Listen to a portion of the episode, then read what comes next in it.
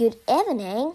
Today we'll continue to read the book about that interesting little rabbit, Peter Rabbit. Now we'll talk about Peter's little sister's story. The Tale of the Flopsy Bunny.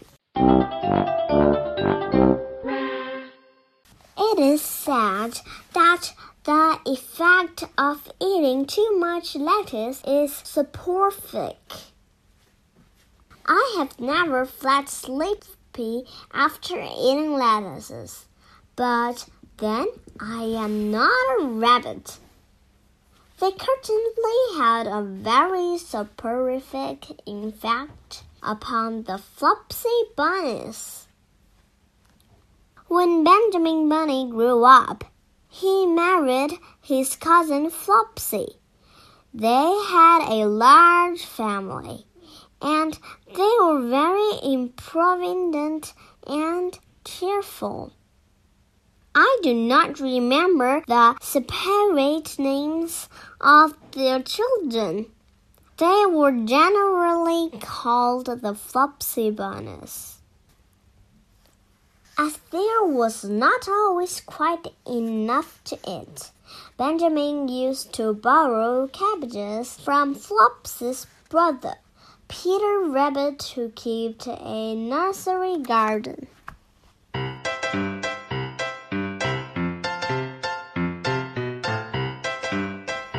Sometimes Peter Rabbit had no cabbages to spare. When this happened, the Flopsy Bunnies went across the field to a rubbish heap in the ditch outside Mr. McGregor's garden. Mr. McGregor's rubbish heap was a mixture. There were jam pots and paper bags and mountains of chopped grass from the mowing machine which always tasted oily, and some rotten vegetable marrows and an old boot or two. One day, oh joy! There were a quantity of overgrown lettuces which had shot into flower. The Flopsy bunnies simply stuffed lettuces by degrees and one after another. They were overcome with slumber and lay down in the mound grass.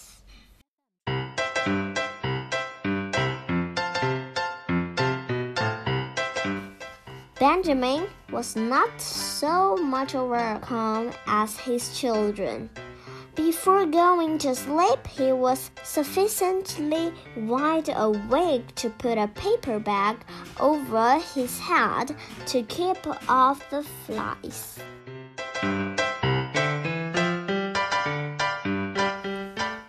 The little Flopsy bunnies slept in the warm sun. From the land beyond the garden came the distant kick-tee sound of the mowing machine. The bluebottles buzzed about the wall, and a little old mouse picked over the rubbish among the jam pots. I can tell you her name. She was called Thomasina Tittlemouse, a wood mouse with a long tail. She whistled across the paper bag and awakened Benjamin Bunny. The mouse apologized profusely and said that she knew Peter Rabbit. While she and Benjamin were talking close under the wall, they heard a heavy tread above their heads, and suddenly Mr. McGregor emptied out a sack full of round mowings, right upon the top of the sleeping Flopsy Bunnies. Benjamin shrank down under his paper bag. The mouse hid in a jam pod.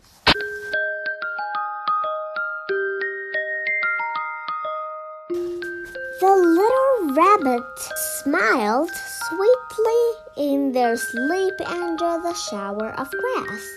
They did not wake because the lettuces had been so soporific. They dreamed that their mother Flopsy was tucking them up in a hay bed. Mr. McGregor looked down after emptying his sack. He saw some funny little brown tips of ears sticking up through the lawn mowings. He stared at them for some time. Presently, a fly settled on one of them and it moved. Mr. McGregor climbed down onto the rubbish heap. One, two, three, four, five, six. Little rabbit, said he as he dropped them into his sack. The Flopsy Bunnies dreamed that their mother was turning them over in bed. They stirred a little in their sleep, but still did not wake up. Mr. McGregor tied up the sack and left it on the wall. He went to put away the mowing machine. While he was gone, Mrs. Flopsy Bunny, who had remained at home, came across the field. She looked suspiciously at the sack and wondered where everybody was. Then the mouse came out of her jam pot, and Benjamin took the paper bag off his head, and they told the doleful tale. Benjamin and Flopsy were in despair. They could not undo the string. Mr. Tittlemouse was a resourceful person. She nibbled a hole in the bottom corner of the sack. The little rabbits were pulled out and pinched to wake them. Their parents stuffed the empty sack with three rotten vegetable marrows, an old blacking brush, and two decayed turnips. Then they all hid under a bush and watched for Mr. McGregor. Mr. McGregor came back and picked up the sack and carried it off. He carried it lying down as if it were rather heavy. The Flopsy Bunnies followed at a safe distance. They watched him go into his house, and they crept up to the window to listen.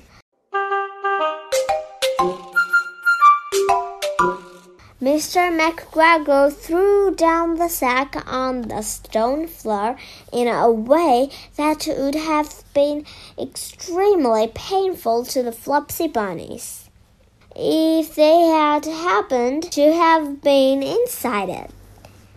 They could hear him drag his chair on the sack and chuckle. One, two, three, four, five, six, Little rabbits, said Mr. McGregor. He? What's that? What have they been swallowing down? inquired Mrs. McGregor. One, two, three, four, five, six little ra fat rabbits, repeated Mr. McGregor, counting on his fingers. One, two, three. Don't you be silly. What do you mean, you silly old man? In the sack. One, two, three, four, five, six, replied Mr. McGregor. The youngest Flopsy Bunny got upon the window sill. Mrs. McGregor took hold of the sack and felt it. She said she could feel six, but they must be old rabbits because they were so hard and all different shapes. Now fit to it. But the skins will do fine to line my old cloak. Line your own old cloak, shouted Mr. McGregor. I shall sell them and buy myself Betsy. Rabbit tobacco. I shall skin them and cut off their heads. Mrs. McGregor undid the sack and put her hand inside. When she felt the vegetables, she became very, very angry. She said that Mr. McGregor had done it a purpose. And Mr. McGregor was very angry too. One of the rotten marrows came flying through the kitchen window and hit the youngest Flopsy Bunny. It was rather hurt.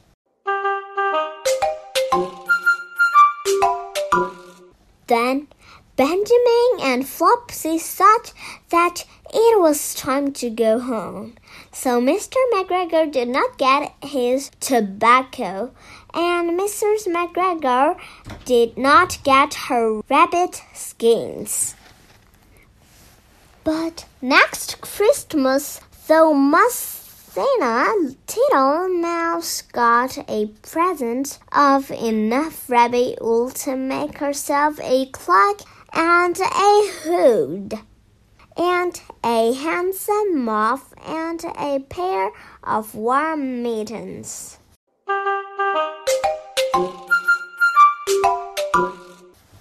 The end. So the tale of Flopsy Bunnies is done. And next day I'll read the Cecily Parsley Nursery Rhymes. Good night. Have a good dream.